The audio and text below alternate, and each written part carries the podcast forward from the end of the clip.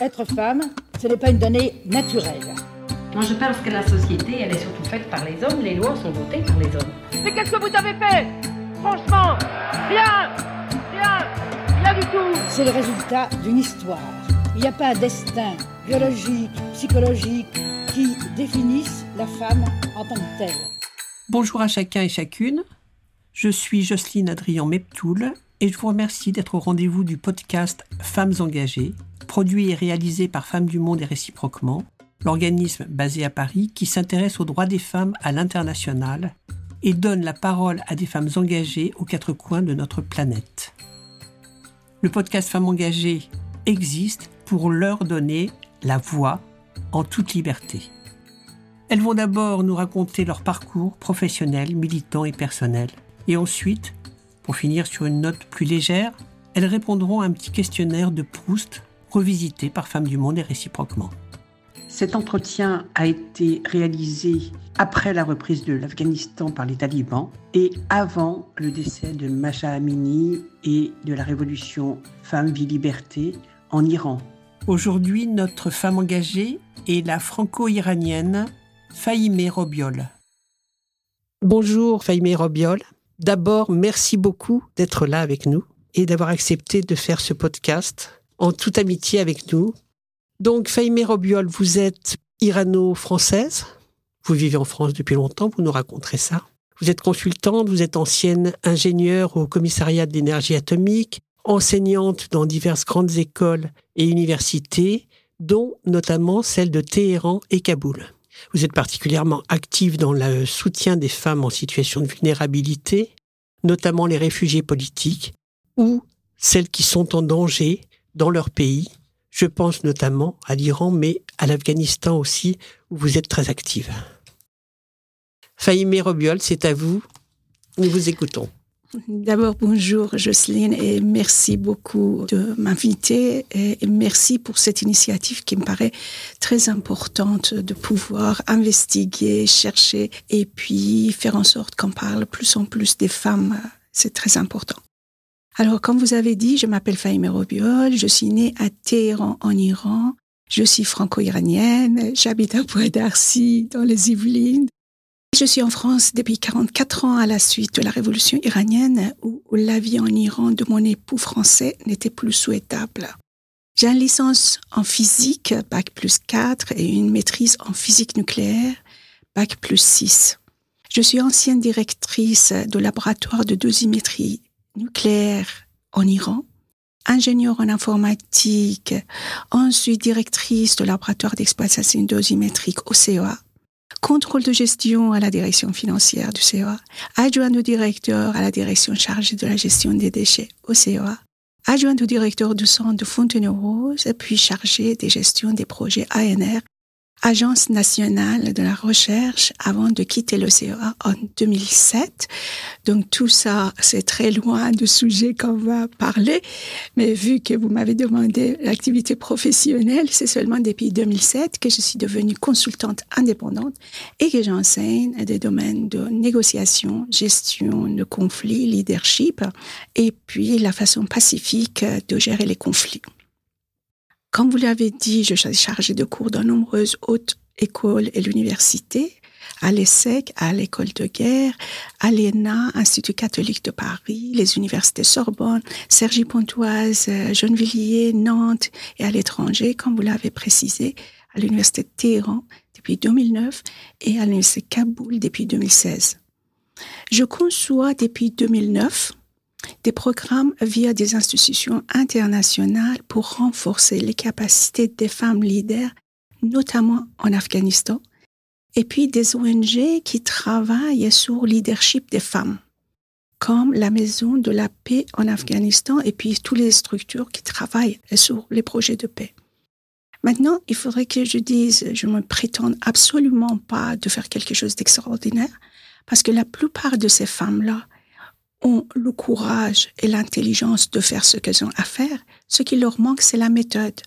Donc, ce que je leur apporte avec beaucoup de modestie, c'est euh, comment mettre en œuvre avec des méthodes ce qu'elles savent déjà.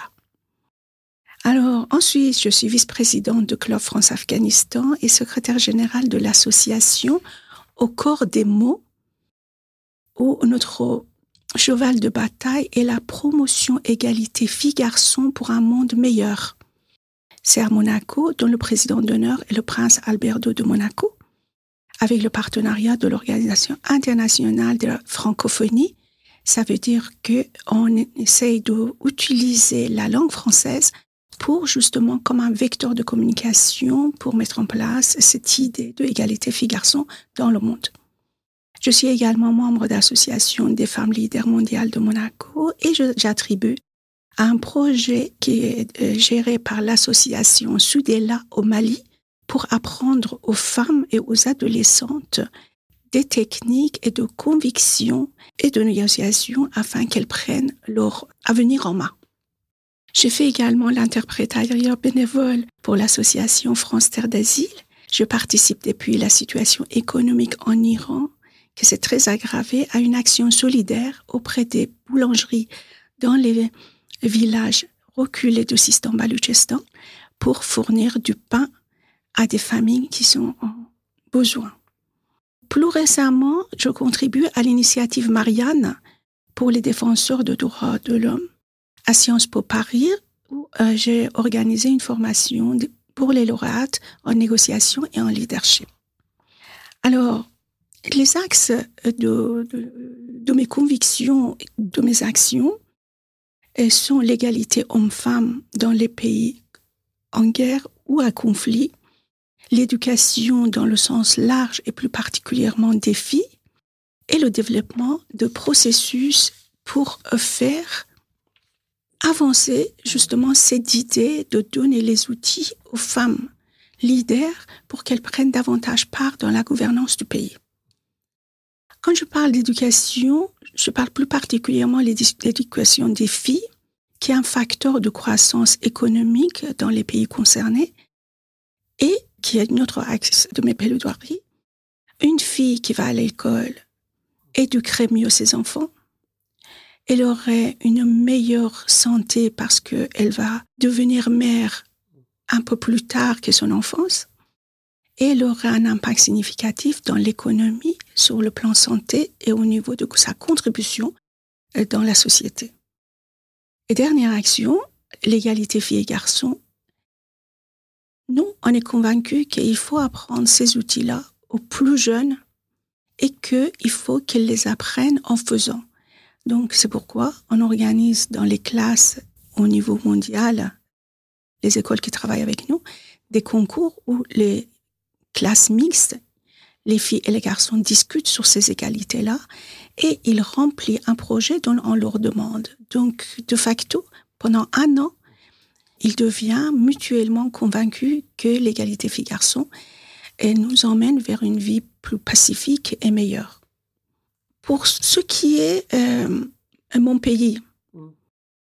je peux dire que depuis 2009, euh, j'enseigne à l'Université Téhéran, à la faculté d'ingénieur de l'Université Téhéran, compte tenu que moi-même, je suis ancienne de l'Université de Téhéran.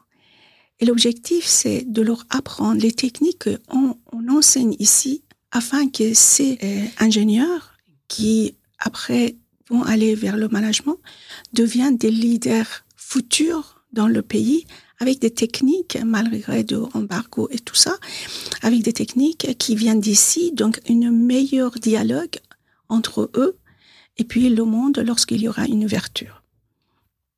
Donc je préfère parler davantage sur l'Afghanistan parce que là, c'est vraiment plus particulièrement les femmes et, les filles. Je préfère donner quelques mots euh, compte tenu de la situation d'aujourd'hui de ce qui s'est passé avant 2001 euh, lorsque on est allé en Afghanistan avec des grands moyens. Euh, donc, en 1919, le règne de Amanullah Khan et puis après Zahir Shah en 1959 et après la mise en place de République démocratique de l'Afghanistan en 1978, c'était une période globalement très bien pour les femmes parce qu'ils ont mis en place forcer un peu, comme Atatürk et comme le Shah euh, Reza Shah en Iran, des possibilités pour que la femme sorte de la maison, aille à l'école et puis euh, pouvoir être libre dans ses mouvements. Mais ceci n'a pas duré parce qu'à partir de 79, avec l'arrivée des Moudjahidines, et puis après les talibans, la situation des femmes a eu un déclin extrêmement sévère. Aussi bien au niveau de ses mobilités, elles ne pouvaient pas se déplacer sans qu'il y ait un, un, homme avec, ne pouvaient pas se déplacer si elles ne disposaient pas d'un burqa, ce qui était très cher à l'époque. Au niveau de mon emploi, elles ne pouvaient plus travailler dans un milieu mixte, ce qui se faisait avant. Au niveau d'éducation, à partir de 8 ans, ils ne pouvaient plus aller à l'école. Au niveau de la santé, ils ne pouvaient plus rencontrer des hommes médecins et le nombre des femmes étant très peu dans le domaine médical. Donc, il y a eu un impact majeur sur sa santé. Et puis, au niveau de la non-violence, euh, tout ce qui était fait eh ben, était à refaire. J'ai insisté sur ce point parce que c'est un miroir. C'est un miroir par rapport à ce qui se passe aujourd'hui en Afghanistan. C'est qu'on a l'impression que l'histoire se répète exactement.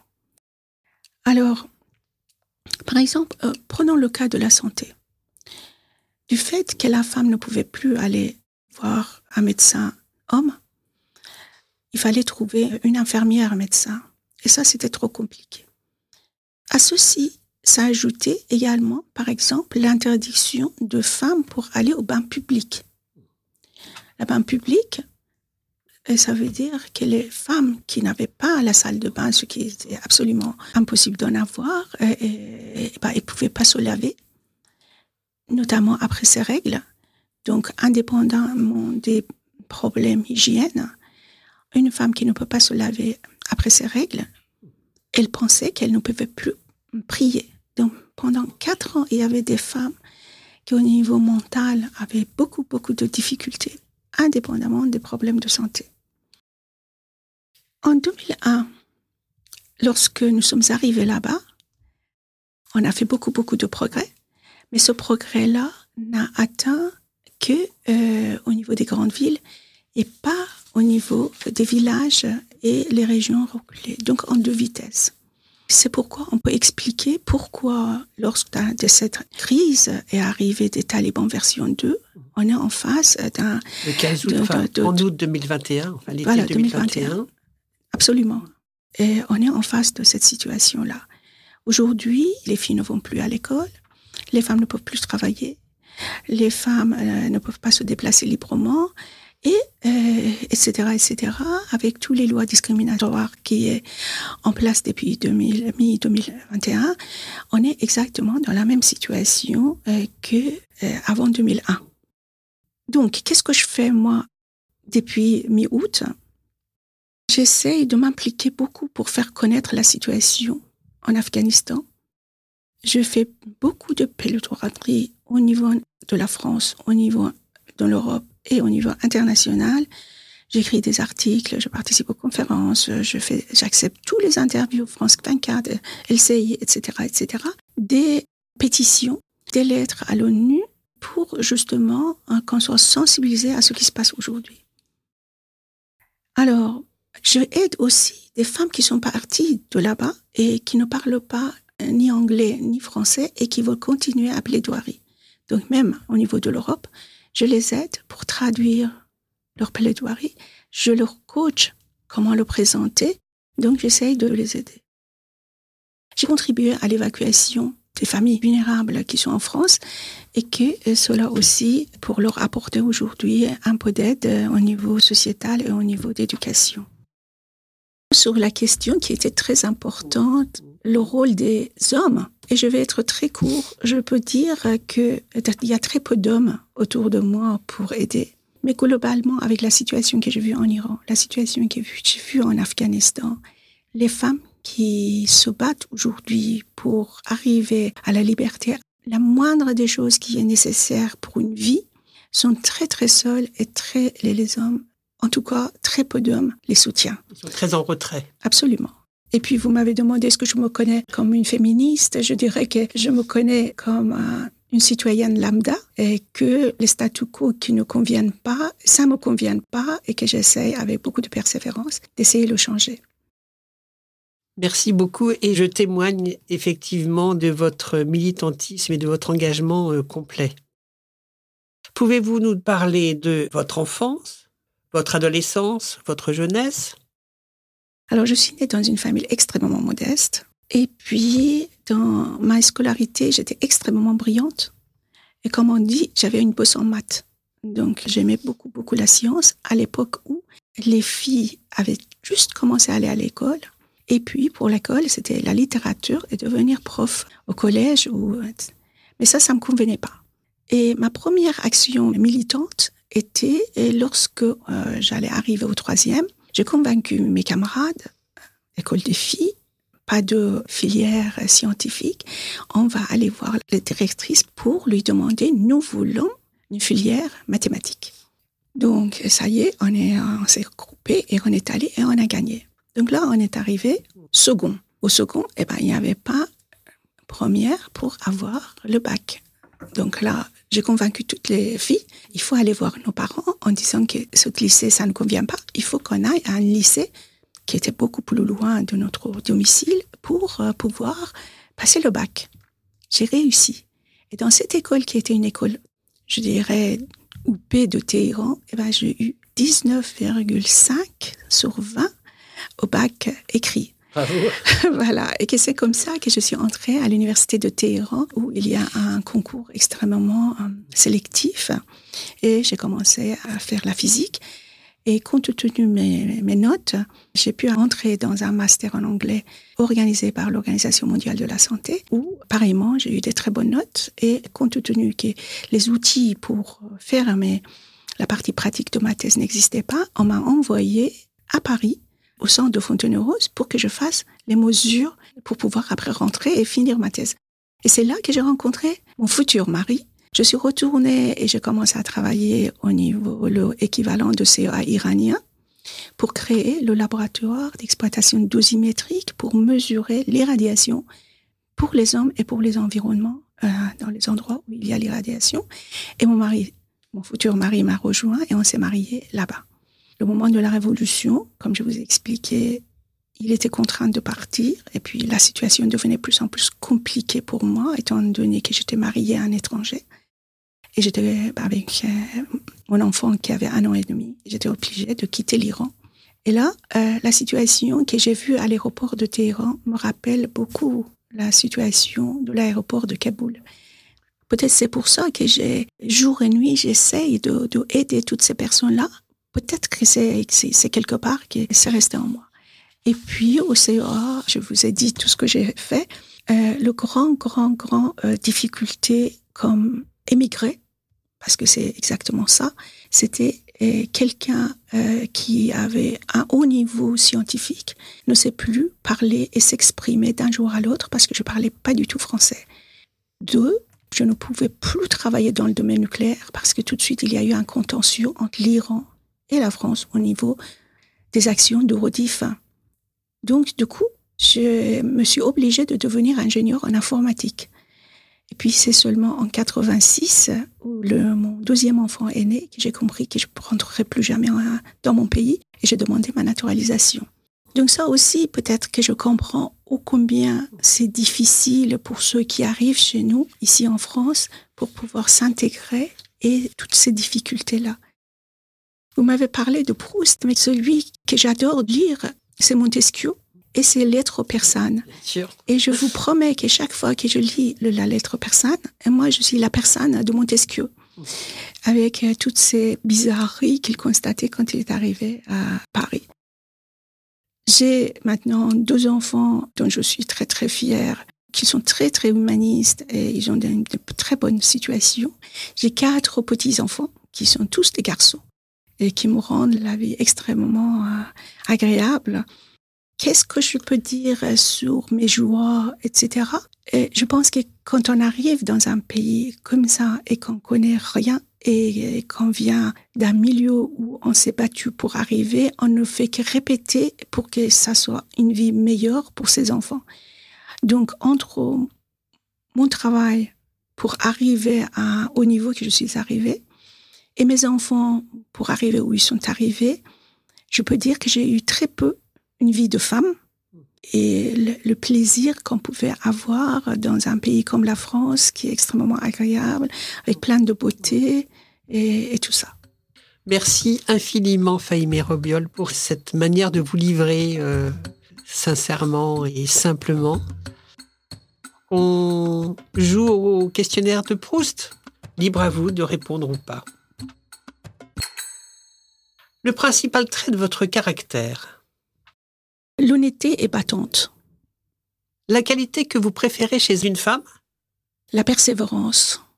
Qu'est-ce que vous appréciez le plus chez vos amis? J'ai très peu d'amis. J'en ai que deux qui ne sont pas ici. Et c'est l'amitié, même quand on est très loin d'elle. Votre principal défaut? Pressé. Votre rêve de bonheur Retourner en Iran et être dans un petit village où je peux cultiver mon jardin. Magnifique. Quel serait votre plus grand malheur? Le départ. Qu'est-ce que vous voudriez être? Aujourd'hui, j'aimerais bien avoir beaucoup plus de force pour pouvoir apporter plus de changements. Le pays où vous désireriez vivre? L'Iran. Bien sûr. Quelle est votre couleur préférée? Mauve. Et la fleur que vous aimez? Les roses. L'oiseau que vous préférez? Bah, Il y en a deux. Les pans. Et puis, euh, mon mari l'appelle des, perruches, mais c'est pas des perruches, c'est des, perroquets. Des perroquets. Absolument. Vos auteurs et autrices favoris? Alors ici, comme je vous ai dit, c'est vraiment Montesquieu. Proust aussi, j'ai beaucoup lu Proust. Euh, mais il y a quelqu'un qui m'a beaucoup aidé pour que j'apprenne le français. C'est Jean Ferrat. Est-ce que vous avez des poètes préférés? Pas forcément français d'ailleurs. Vous avez c'est Hafez, c'est Sadi, oui. Bien sûr. Et Moulana. Vos héros et héroïnes dans la fiction? C'est Rostam. Vos compositeurs ou compositrices préférés? Sans aucun doute, indépendamment de ceux qui sont iraniens, euh, je dirais Mozart. Et vos peintres préférés? C'est un peintre iranien qui peignait des miniatures. Vous avez oublié. Le, Je suis un peu perturbée par les questions. Ça n'est pas grave du tout. Changeons de sujet. Vos héros et héroïnes dans la vie réelle, est-ce que vous en avez? Non. Et dans l'histoire? Je pense que Napoléon, contrairement à ce que euh, en France on pense, pour nous, en Iran, il était un héros. Changeons de registre. Votre cuisine et votre plat favori C'est la cuisine persane. Bien sûr. et ce que j'aime beaucoup, beaucoup, ça, s'appelle fesenjoun. Et c'est un plat mijoté avec euh, de noix mm. et puis euh, le canard et le jus de grenade. Hmm. Et le safran. Et le safran, évidemment. Évidemment. Est-ce que vous avez des mots favoris? L'égalité. Est-ce qu'il y a quelque chose que vous détestez par-dessus tout? Mensonge. Est-ce qu'il y a une, réforme que vous estimez euh, le plus de manière générale ou globale? Je pense que globalement, si on peut inciter de façon globale, que tout le monde devient un peu plus courageux, on peut changer beaucoup de choses, y compris au niveau politique. Euh, quel serait le don de la nature que vous voudriez avoir? Changer, pouvoir changer. Pouvoir changer les choses, pouvoir changer le monde. Mm. Comment aimeriez-vous mourir? Ah là, c'est une grande question. Mes petits-enfants me disent, euh, bah, quand est-ce que tu vas mourir? Ah. euh, Je dis, mais j'ai pas l'intention. Mais s'il te plaît, tu nous dis parce qu'on voudrait le savoir. D'accord. Vous avez raison de répondre. Je euh, j'ai pas du tout l'attention. Évidemment. Quel est votre état d'esprit présent? Extrêmement brouillé à cause du fait que chaque matin que je me réveille, il y a au moins trois, quatre demandes de détresse qui me parviennent euh, de l'Afghanistan, de l'Inde, de l'Iran, du Pakistan, de la Turquie. Aujourd'hui, il y en avait quatre. Quelles sont les, fautes qui vous inspirent le plus d'indulgence? Ce que les gens euh, le font par l'ignorance, mais dans le sens d'éducation. Quelle est votre devise, si vous en avez une? Je dirais, il faut changer les statu quo quand ça ne nous convient pas. Et enfin, dernière question. Quelle est justement la question que vous auriez aimé que je vous pose Il n'y en a pas? Formidable. J'ai donc posé toutes les questions qu'il fallait. par contre, par contre, je voudrais revenir sur euh, Jean Ferrat. Eh ben, j'ai appris Jean Ferrat avant de savoir parler français. D'accord. Quand je l'entendais, sans comprendre ce qu'il ce qu'il dit, je me disais qu'il est très intelligent. Et au fur et à mesure que j'ai appris le français, c'était comme des lumières qui m'allumaient quand je le comprenais. Donc pour moi, vraiment, c'est un... C'est un auteur qui vous a aidé à... Impérativement, à par sa voix, aimer. par sa musique, et puis après, par l'intelligence de ses vers. Bon pédagogue. Merci beaucoup de m'avoir écouté. Merci beaucoup à vous d'être venu. Nous vous souhaitons le meilleur pour continuer vos projets. Merci beaucoup. Vous venez d'entendre le podcast Femmes engagées, produit par Femmes du Monde et réciproquement, qui offre un micro aux femmes engagées partout dans le monde afin de faire entendre leur voix en toute liberté.